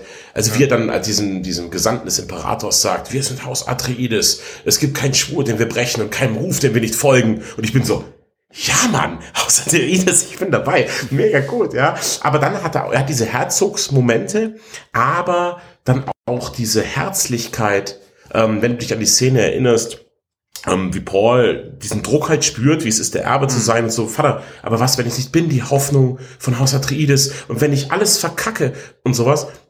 Und wenn ihm sagt, ja, Mai, dann bist du immer noch alles, was ich mir hier erhofft habe, was du bist, mein Sohn. Und ich bin so, oh, geil, super gut. Also Oscar Isaac bringt das fantastisch rüber. Stellan Skarsgård ist ein großartiger, fetter Baron Harkonnen. Ich finde diese Skrupellosigkeit atmet der aus jeder Pore. Ja. Wir haben Josh Brolin als den zornigen, krantigen, fiesen Gurney Halleck. Super gut. Ähm, wir haben Javier Bardem. Also, Matthias, hörst du, was ich sage eigentlich? Dieses Aufgebot an großartigen Schauspielern, ja. der eben den eingeborenen Anführer Stilgar spielt, das auch super macht. Jason Momoa spielt Duncan Idaho, geboren für die Rolle. Fand ich absolut fantastisch. Und es geht einfach nur, ich kann gar nicht alle aufzählen, aber ich fand jeden perfekt für seine Rolle. Keiner hat enttäuscht, jeder hat zu 100% geliefert. Ja, tatsächlich, aber äh, also wenn wir auf jeden Fall noch erwähnen muss, ist Rebecca Ferguson, die eben die Lady Jessica spielt. Ich finde, die macht ja, das ja, ja. richtig gut. Die ist eigentlich für mich der Star des ersten äh, Films jetzt tatsächlich. Äh, hat mich überrascht, dass ich sie, ich finde sie eigentlich, die ist okay. Ich mag sie eigentlich immer ganz gern. Die spielt eigentlich immer alles ganz souverän. Aber da fand ich sie wirklich episch. Also das war richtig gut. Insbesondere die Szene, wenn du dich erinnerst, der Kum Jabbar, also gibt's ja auch in jedem Trailer, als er seine Hand reinstecken muss und den Schmerz erdulden muss, sonst wird er getötet. Ja? Und sie ist draußen und spielt das einfach nur, wie sie halt natürlich Panik hat, weil sie weiß, ihr Sohn kann jetzt hier sterben. Ja? Mhm. Aber dann spricht sie die Litanei gegen die Angst wie sie sich langsam beruhigt und das die ganze Zeit nur auf ihrem Gesicht. Es ist zehn von zehn. Aber ich sag's dir, eins, eins sag ich dir, das ist diese diese Szene, das ist ja eine der zentralen Szenen, ne, mit diesem Hand in diese Box legen und irgendwie ja. so. Die fand ich tatsächlich eine David Lynch Variante besser. Die fand ich, ich habe bei der, wenn ich jetzt nicht gewusst hätte, was hier gerade abgeht, dass dass dass äh, dass er diesen Fokus jetzt haben muss und das so machen, äh, irgendwie hätte ich das, glaube ich, da jetzt bei Dennis Villeneuve nicht gecheckt. Irgendwie fand ich das schlecht erzählt. Das ist echt ja. witzig. Ich fand, das war eine der besten Szenen und es ist tatsächlich äh, Danny Villeneuves Lieblingsszene im Film. Er meinte, dass die die am besten gelungen ist. Ja, nee, irgendwie fand also ich das die, die beste besten, Szene. diese fand ich bei, dem, bei der alten Variante krasser. Lustigerweise, irgendwie ganz komisch, ja. Aber davon würde ich jetzt, weil ich finde auch, Tim, äh, Tim, Timmy spielt das ganz großartig, wie er am Anfang durch die Schmerzen überwältigt wird langsam sich beruhigt und dann stellt er den Augenkontakt zu ihr her. Weißt du, halt so sagen, mach nur weiter. Uh, wie Captain America, I can do this all day, quasi, mhm. um zu zeigen, wie krass er ist. Ich fand die super gut. Fand die extrem intensiv auch. Ja, keine Ahnung. Vielleicht, weil, das, weil ich die andere halt vorher gesehen hatte, war das dann so, okay, mal gucken, wie er es jetzt macht. So, man fragt, das ist ja, das ist mhm. ja so das Problem bei so Neuinterpretationen, dass man die immer vergleicht, immer guckt. Äh, so, das ist ein bisschen schwierig. Ähm, davon aber abgesehen, nochmal wirklich äh, zum Gesamt, ähm, äh, zur Gesamtstimmung des Films. Und ich finde wirklich, ich habe vorhin, glaube ich, schon mal episch gesagt. Und das ist das, glaube ich, was den ganzen Film durchzieht. Auch diese, also diese, es ist alles, alles bedeutungsschwer, jede Szene. Aber auf so eine, also auf der, der Soundtrack, ne, der ist auch so, so, mm, so die ganze Zeit, so, so, so ein Druck hinter allem einfach äh, ist ja auch Hans Zimmer. Äh, und also wie gesagt, dieser Gesamtfilm ist einfach nur episch. Ich finde, es ist fast fast nicht auszuhalten, diese zweieinhalb Stunden. Das ist also es ist kein, das ist kein leichter Sonntag, äh, Samstagabendfilm oder so, ja. Das ist wirklich, du musst, das ist alles schwer und anstrengend. Es gibt keine einzige leichte Szene in diesem ganzen Film. Ja, das finde ich aber gut. Wenn das irgendwie so wäre, Marvel macht das ja ganz gerne, dass es die schweren Szenen dann aufbricht mit Humor. Wenn da irgendwas Witziges wäre, würde ich durchdrehen. Das passt da, da, in dieser Welt ist kein Platz für Humor. Sie ist zu gnadenlos und zu hart. Und, aber ich finde, klar, er hat diese unglaubliche Schwere, aber auf mich wirkt das so hypnotisch. Also es ist natürlich äh, geschuldet der fantastischen Regiearbeit von Danny Villeneuve. Und ich sag's wie es ist, also Dune war für den besten Film nominiert bei den Oscars und Danny Villeneuve nicht für die beste Regie. Das ist der größte Snap der Oscar-Geschichte. Das ist meine Meinung. Ja. Das ist eine Frechheit, dass diese Regiearbeit nicht irgendwie, nicht mal in der, nicht, nicht mal drin war irgendwie. Weißt du nicht, dass es nicht gewonnen hat, geschenkt, sondern nicht mal nominiert dafür. Ja, ja, kann ich auch nicht nachvollziehen. Das ist wirklich super krass, wie das alles, also wie, wie das, wie er das ja auch so zusammengebaut hat, das alles. Das ist wirklich, es ist einfach faszinierend. Hypnotisch finde ich total interessant, weil das ist ja auch äh, was Ar Arrakis, also diese Wüstenwelt so angeht, ne? die hat was sehr Hypnotisches. Dieses, dieser Sand, dann auch das Spice in der Luft, was mit den Leuten, was macht diese blauen Augen. Wie gesagt, der Soundtrack von, von Hans Zimmer, wo ich gerade gelesen habe, dass er auch irgendwie, hat sich einen Monat vorher irgendwo in die Wüste in den USA zurückgezogen, um die Geräusche der Wüste in sich aufzunehmen und so. Mhm. Total crazy. Ja, also, und dann ist es natürlich dieses, der hat auch, der lässt sich Zeit für seine Bilder. Mhm. Weißt du, das ist nicht so gehetzt, jetzt das, jetzt das, jetzt das, muss alles rein. Weil du sagst, wenn der Film losgeht, ist eigentlich die Story losgeht, ist der Film vorbei, weil er sich wahnsinnig viel Zeit nimmt, ohne aber eine Sekunde langweilig zu sein dabei. Also für mich jedenfalls. Das ist jetzt eine sehr subjektive Meinung, aber ich finde, jede Szene, jedes Bild ist wie ein Bonbon, das ich irgendwie genieße. Und dann ist diese Regiearbeit, ist gepaart mit dem wahnsinnigen Einfallsreichtum der Welt oder auch wie die Fremen gehen. Sie laufen ohne Rhythmus, um den Wurm nicht anzulocken. Ich finde das auch so eine geile Idee. Ähm, das habe ich mit meinen Kindern mal gespielt dann. Wir haben Sandwurm gespielt. Ich war der Sandwurm, der sie verfolgt und sie mussten quasi, ich habe ihnen gezeigt, wie man ohne Rhythmus läuft. Ja. Und dann war das halt so, da war dann meine Tochter im Garten und läuft halt so schräg über diese Anhöhe in meinem Garten, läuft sie in diesem komischen, komischen Stil. Und meine Frau wusste es, hatte ich gefragt dann so, sag mal, was machst du eigentlich da? Mama, ich laufe ohne Rhythmus. Hä, warum denn? Mama, um den Sandwurm nicht anzulocken. Also, das ist eine Selbstverständlichkeit, ja. Also, ich finde einfach, dass, dass er sich so Zeit nimmt für alles. Also wirklich für je, dass jede Szene ihre Zeit bekommt, nichts wird gehetzt. Ähm, das sorgt für diese Sogwirkung, die der Film meiner Meinung nach, also zumindest auf mich, äh, hatte. Ja, nee, das kann ich nachvollziehen. Es ist halt, also wenn ich mir gerade angucke, wie, wie ich mich durchkämpfen musste, um den, durch den David Lynch äh, Dune und weil, weil ich dachte auch so, ich muss den gut finden irgendwie, ja. Alle sagen, oh, das ist so, so krass. Es sind auch ganz viele dabei, die, die auch als der, als der neue ankündigt wurde, die erzählt haben, wie der, wie der alte Film ihr, ihr, äh, ihr Filmverständnis irgendwie beeinflusst hat und wie wichtig der war und bla und blub. Und ich dachte so, okay, ich muss den jetzt gut finden. Der muss, der ist bestimmt super krass. Und dann habe ich geguckt und dachte so, ach du Schande. Und äh, ich habe es ja vorhin schon gesagt, jetzt irgendwie, dann haben wir den anderen jetzt auch noch endlich gucken können. Und ich dachte so, irgendwie ist es das Gleiche, aber es ist ganz anders. Ja, das stimmt. Und ich glaube, das ist wirklich der Grund dafür eben hauptsächlich die Schauspielleistung, aber ganz vorneweg, muss ich leider zugeben, äh, die Regie von, von Danny Villeneuve ist. Und ist ganz witzig, ich habe ein Interview, das wurde in dem Zuge des Films natürlich mal ausgegraben, ewig her. Viele, viele, viele, viele Jahre her. Ein sehr, sehr junger Danny Villeneuve in einem Interview. Also wirklich, keine 20 Jahre. Und erste Regiearbeit oder was, mit interviewt und so. Was haben sie denn für Träume? Irgendwie mal einen Oscar oder irgendwas? Nee, nee, nee.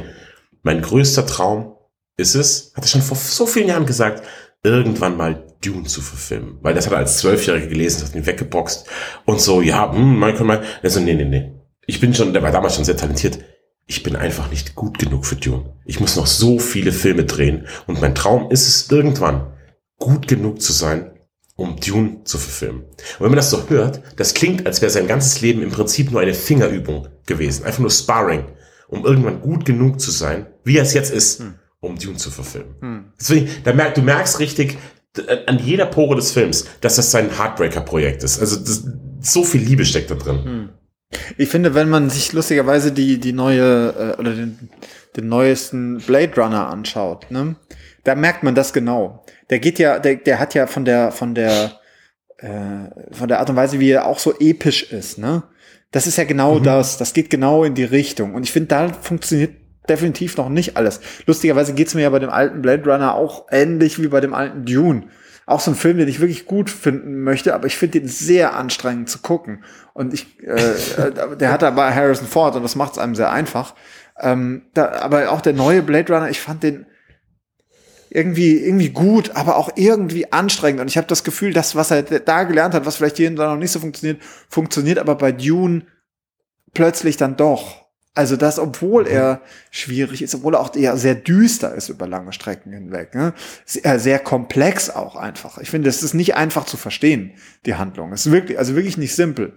Ähm, nee. Trotzdem funktioniert es dann doch und hält einen wirklich über die, über die zweieinhalb Stunden da bei der Stange.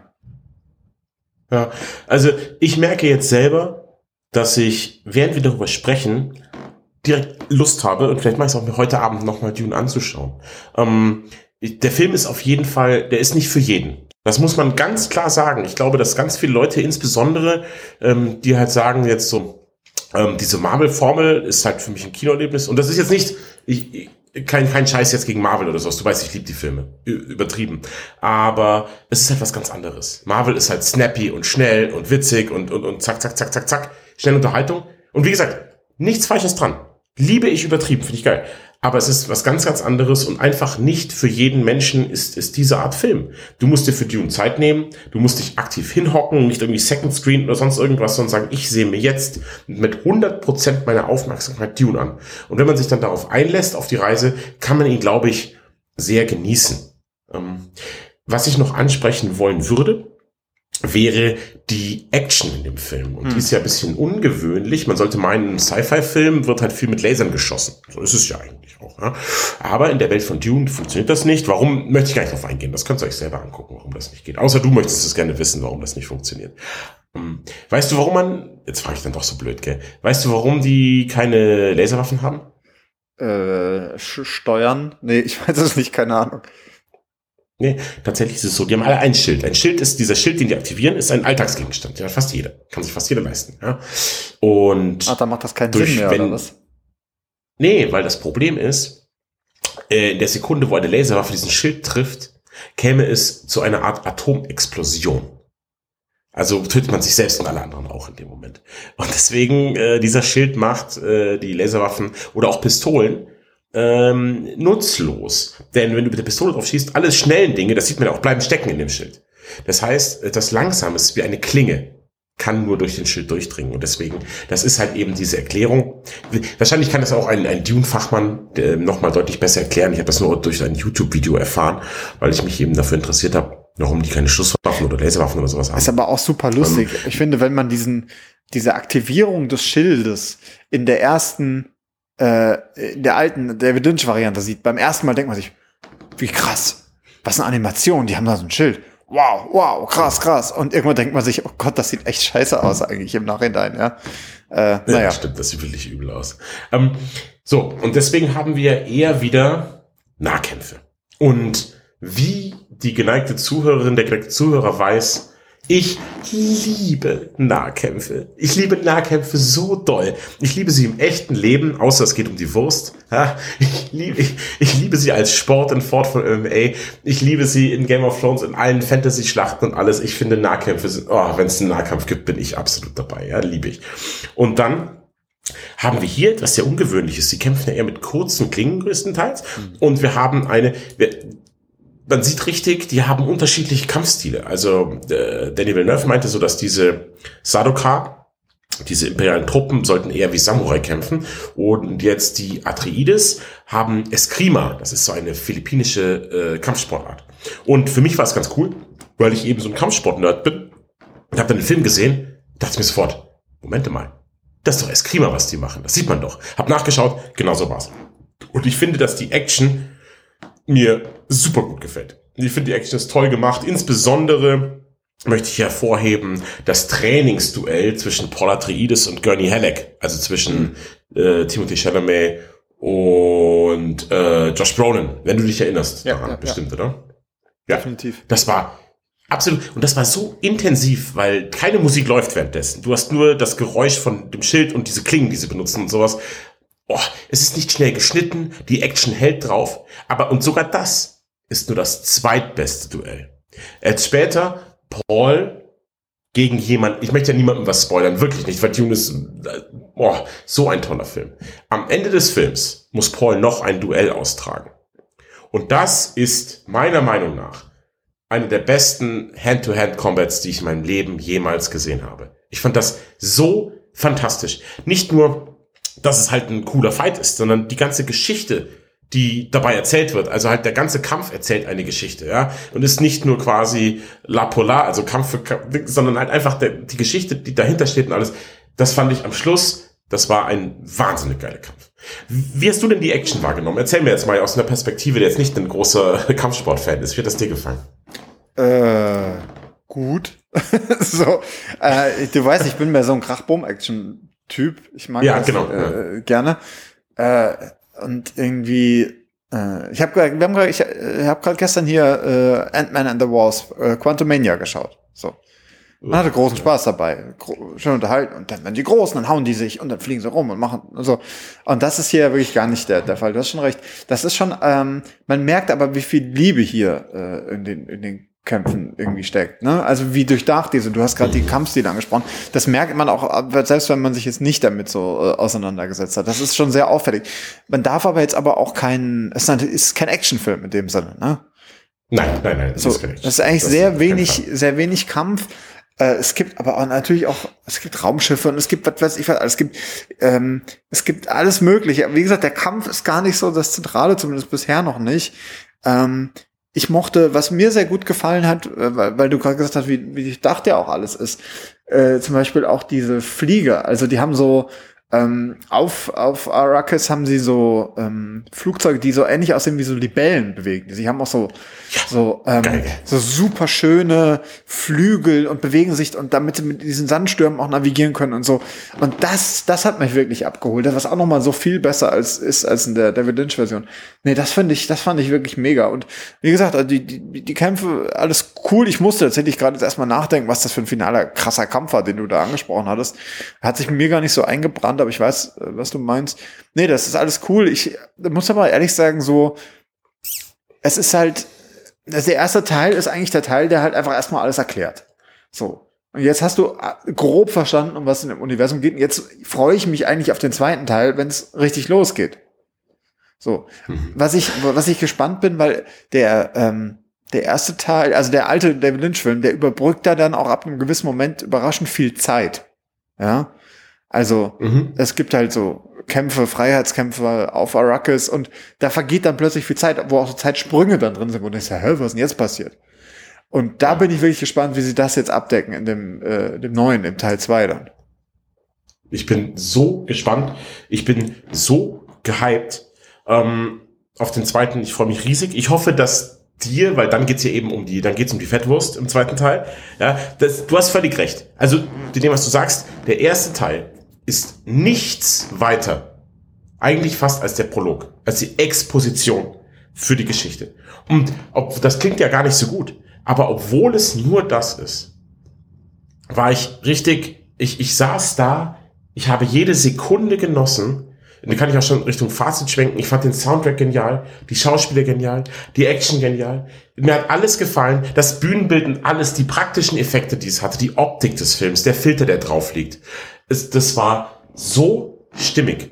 Und also für mich persönlich, der ich hier sitze, ist Dune Part One, wie man jetzt ja sagen kann, ähm, der beste Film der letzten zehn Jahre. Es war ein, vielleicht auch länger, so, aber ich mag nicht zu weit zurückgehen, aber ich war in einem Maße geflasht, wie ich nicht mehr dachte, dass es mich flashen könnte. Ähm, wirklich, es war so ein tolles Erlebnis, diesen Film zu gucken und ihn wieder und wieder und wieder anzuschauen. Jetzt wie gesagt, ich glaube vier oder fünf Mal, vielleicht heute Abend das sechste Mal, weil ich so Bock bekomme, ähm, den nochmal zu schauen. Ich glaube, ich bin da ein Sonderfall. Also ich habe da eine schräge Obsession, was den Film angeht. Aber ähm, für mich war der Film perfekt. Wenn man mich fragt, hey, was hättest du geändert an, an Dune 1? Hätte ich vielleicht gesagt, ja, ich hätte noch länger gemacht. Einfach, ich hätte gerne noch mehr davon gehabt. Obwohl er schon zwei Stunden 35 geht, so hat sich für mich nicht angefühlt. Ich hätte einfach noch mehr davon gehabt. Für mich ist er perfekt und, und, und, und kommt auf jeden Fall in meine Top 5 der besten Filme aller Zeiten. Ich bin begeistert und dankbar, dass ich ihn sehen durfte und freue mich wie ein kleines Kind, das sechs Jahre alt ist, auf, auf Heiligabend, freue ich mich auf Dune Teil 2 wenn ich dann, ich überlege ernsthaft, ob ich ins Kino gehen soll sogar, weil ich dann Sorge habe, dass mir irgendein Depp das Filmvergnügen nehmen könnte, ihn anzuschauen. Anstatt vielleicht daheim, äh, halt einen Monat später in aller Ruhe auf dem großen Fernseher zu gucken. Ja, aber Das ist so krass, gell? Das ist so krass. Ich habe auch so Angst teilweise so im Kino. Hier, du weißt, ich bin ein riesiger Indiana Jones Fan. So, jetzt kommt ja der neue Ja. dann demnächst. Ich bin super psyched einfach. Ich habe aber Angst, dass ich ins Kino gehe und da irgendwelche Vollpfosten sind, die mir dieses Kinoerlebnis dann vermurksen. So, Ja. naja. Okay, äh, Das ist wirklich schlimm, oder? äh, ja, ist schlimm. Das, also, dass es heutzutage so ist, dass die Gese Ja, ich sag ja immer, Kino sollte irgendwie 40 Euro kosten. Dann gehen nur die Leute ins Kino, die den Film sehen wollen. Ja. Äh, Ja, irgendwie hast du recht, ja. Äh, okay, also du sagst äh, 10 von 10 Powersternen, wenn es denn ausreicht. Ähm, ich würde tatsächlich auch irgendwie, ich, wahrscheinlich 9 von 10 geben. Ich fand ihn super episch einfach so. Super fesselnd. Ich, hypnotisch ist ein richtig gutes Wort, was du vorhin gewählt hast. Bin ich voll dabei. Ist alles irgendwie super geil. Aber du weißt, ich bin halt so, das ist mir alles, wie soll ich sagen, das ist mir alles ein bisschen anstrengend. So, ich kann dir nicht sagen, ob ich mir den nochmal angucken würde. Einfach, obwohl ich ihn so geil fand. Ich werde ihn wahrscheinlich noch angucken, wahrscheinlich bevor ich halt irgendwie Teil 2 gucke, damit ich weiß, um was es geht. Aber ich fand ihn furchtbar anstrengend zu gucken, einfach, weil es einfach so, es ist einfach so, ist alles so schwer. Also äh, in einer, auf eine positive Art und Weise, ja. Also dieses, ich glaube wirklich episch ist das richtige Wort. Das ist alles so. Es gibt kein, es gibt kein, du kannst nicht einmal durchatmen zwischendrin. Du hast das Gefühl dieser, dieser Hitze, dieser Sand, dieses ganze, das, das Gewicht, was die, was die Aufgaben an diesen jungen äh, Timothy Chalamet mitbringen, das, das lastet auf einem selbst, während man diesen Film guckt. So. Und das Ja, ist irgendwie genau. auch super geil auf die Anweise, aber es ist auch irgendwie anstrengend. Und äh, es ist auch alles groß. Es sind viele Schauspieler, riesen Sets, äh, alles, alles riesig. Äh, Und im Vergleich dazu zum Beispiel, ich habe jetzt gerade irgendwie vor, weiß ich gar nicht, vor einer Woche, habe ich A Quiet Place endlich mal geschaut. Hast du den gesehen? Den habe ich noch nie gesehen, ja, aber Gibt es würde auch mich auf auch mal reizen Netflix? zu gucken. Super geil. Ah, okay. äh, hier ähm, äh, irgendwie es ist ein kleines kleines Team, fünf Schauspielerinnen nur, kleine Mini-Story eigentlich, Film bisschen mehr als 90 Minuten und er macht alles richtig, ja, nimmt mich mit an, das ist super geil. So, es ist in dem Sinne ja, aber auch so das komplette Gegenstück dazu, ja. Bei bei bei Dune ist alles groß und es ist schwer und macht und tut ist trotzdem irgendwie beides geil. So, aber ich sag dir, wenn ich mir überlegen Ja. würde, welchen Film ich mir jetzt noch mal, weil es jetzt gerade schön Wochenende ist, ich Bock habe, einen Film zu gucken, dann würde ich mir, glaube ich, eher was was anderes angucken und nicht nicht noch mal Dune, obwohl ich so gut Mhm. fand. Ähm, genau. Und das Ich also lasse mich halt gerne einsaugen. Ja. Von, ich lasse mich sehr, sehr gerne einsaugen von der Welt. Ich liebe diese, diese Sogwirkung. Also Dune habe ich auch meistens geschaut, äh, wenn meine, meine Frau schläft sehr früh ein. Und dann war das eigentlich oft am Wochenende. Und dann war es irgendwie Viertel vor neun und meine Frau schläft auf der Couch ein. Ich denke so, okay. Ich gehe so um halb zwölf ins Bett. Hatte dann noch ein bisschen halt eine Flasche Jameson am Tisch stehen, hatte eine Wolldecke und dann, weißt du was? Arrakis, let's go. Und dann schütze ich schütte mir noch einen Jameson ein, zieh die Decke hoch und lass mich dann wirklich alles, ich vergesse alles um mich herum. Das ist eben, ja, das muss man halt auch mögen. Ich vergesse all, alle, alle Alltagsdinge oder sowas und lass mich komplett reinsaugen in den Film. Das ist ein Film, da können die Gedanken nicht abschweifen irgendwie. Also die werden gefesselt und daran Ja. gebunden. Ja. Und ja, das, das kann man als anstrengend empfinden. Ich genieße es aber tatsächlich sehr. Ich finde aber auch, also der, in der Größe, in der Art, wie er da, wie er da präsentiert wird, also einfach auch von, und das ist die Arbeit von äh, Denis Villeneuve, ist, ähm, das ist gerade, es ist so fast schon die Grenze zur Kunst erreicht, finde ich, bei diesem Film. Aber gerade so, doch, dass es mich noch auf diesem Hollywood-Niveau abholt. Aber das ist Ja, äh, das stimmt. positiv. Es eine ist fünf vor und. Arthouse eigentlich. Ja. genau. Stimmt. Ja, das ist Dune vielleicht ein guter Arthouse-Film? Man könnte es meinen. Also wenn mir eine Art, also ich, wie gesagt, ich sage, es ist gerade so an der Grenze. So, ich glaube, wenn er noch kün- also noch mehr in die Ku- Kunstrichtung gegangen wäre, dann hätte ich, dann, dann steigt man auch irgendwann aus, weil man einfach gar nichts mehr versteht, glaube ich. Aber das ja, genau. ist Da schon bin ich dann auch weg. Ich bin, Ja, aber da ist, da sind wir wirklich gut dabei. Ja, das ist doch sehr schön. ähm, ist schön, dann würde ich sagen, genug zu Dune für jetzt. Ich werde die Karriere von Timothy Chalamet weiterverfolgen. Sein neuester Film, äh, Bones It All, ist auf Netflix oder Amazon. Spielt auch keine Rolle. Ich kann ihn nicht empfehlen. Kann ich kurz, kann ich noch die Anekdote zu Ja, Film erzählen, ganz kurz? So, er spielt eine Nebenrolle. Ähm, und ich wusste nicht, worum es geht. Ich hatte keine Ahnung, worum es geht. Ich wusste, es ist ein Azi-Fazi-Film, weil Timmy spielt immer nur Azi-Fazi-Filme eigentlich. Ähm, und dachte aber, Timmy spielt mit. Also gucke ich den Film. Natürlich. Dann sehe ich ein junges schwarzes Mädchen. Es ist auf einer Party mit lauter Weißen. Ich dachte, oh, Rassismus ist Thema. Nö, alle weißen Mädchen sind super nett auf der Pyjama Party. Dann liegt sie und ein anderes weißes Mädchen, also ein Mädchen, also Teenager, ja, liegen dann unter so einem Tisch, nebeneinander angemogelt, unterhalten sich deep. Ich dachte, oh, vielleicht ein Film, Coming of Age, Lesben oder irgendwas. Dachte ich, kann ich auch mitleben. Nee, was nicht. Also am Anfang dachte ich das noch, denn sie nimmt die, das schwarze Mädchen nimmt den Finger von dem weißen Mädchen, steckt es sich in den Mund. Ich dachte, jetzt wird's bisschen steamy auch hier, ja. Mhm. Dann beißt sie ihn ab. Turns out, der Film geht über Menschenfresser. Es ist ein Menschenfresserfilm. Sie ist ein Menschenfresser. Timmy ist ein Menschenfresser. Der gruselige Typ mit dem Zopf ist ein Menschenfresser. Es ist einfach ein Menschenfresserfilm. Es geht um Leute, die gern Menschen fressen. Aus Grund einer genetischen Disposition fressen die gern Menschen. Und es geht darum, wie es ist, ein Menschenfresser in der normalen Welt zu sein.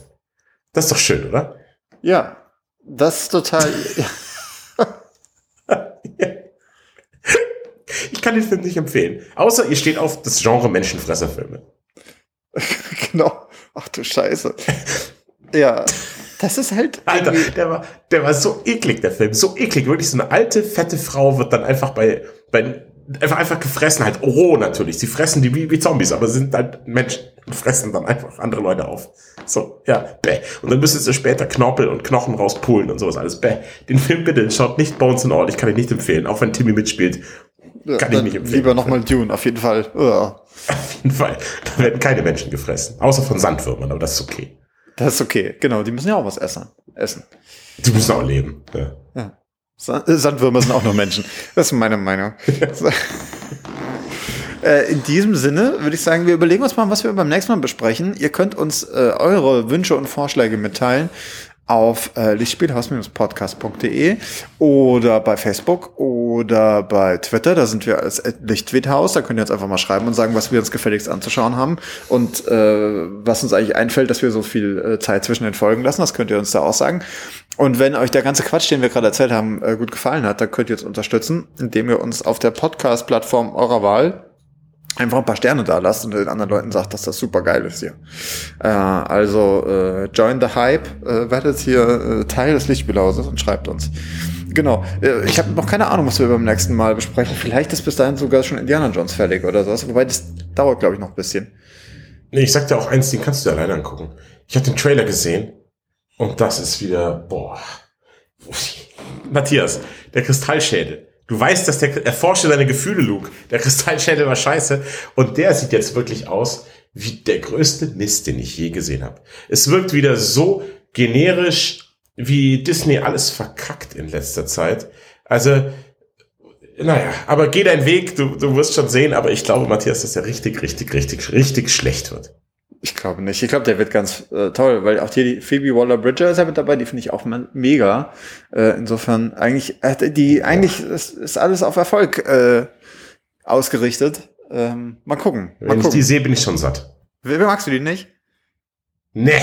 Ich fand Fleabag mega lame. Echt? Ich find, und sie ist im, im Trailer, finde ich, wirkt sie so richtig wie, wie so eine arrogante Göre halt einfach. Sie machen es, sie machen es schon wieder. Sie machen aus Indie den alten Gebrochenen, der die Welt nicht mehr versteht und passing the torch zu strong female protagonist. Das ist das Thema und das macht jetzt Luke Skywalker und Ray all over again wird das jetzt hier. Mm, ich weiß ja nicht. Ich bin Jesus. gespannt. Ich mochte Fleabag sehr, sehr, sehr gerne. Das fand ich toll. Das wäre so, so was ich mir nochmal angucken würde tatsächlich weil ich es so gut fand. Ja, okay, äh, ähm, das ist eine Diskussion für einen anderen Tag. Äh, vielleicht läuft ja auch noch Jawohl. irgendwas anderes zwischenzeitlich. Ich weiß gar nicht, was noch so rauskommt bei Netflix oder so.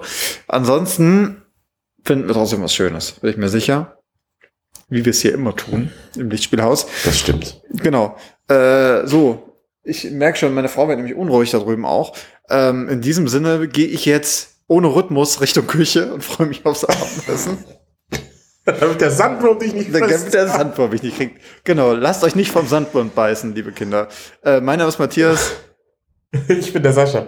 Genau, passt auf die Würmer auf, Kinder. Tschüss.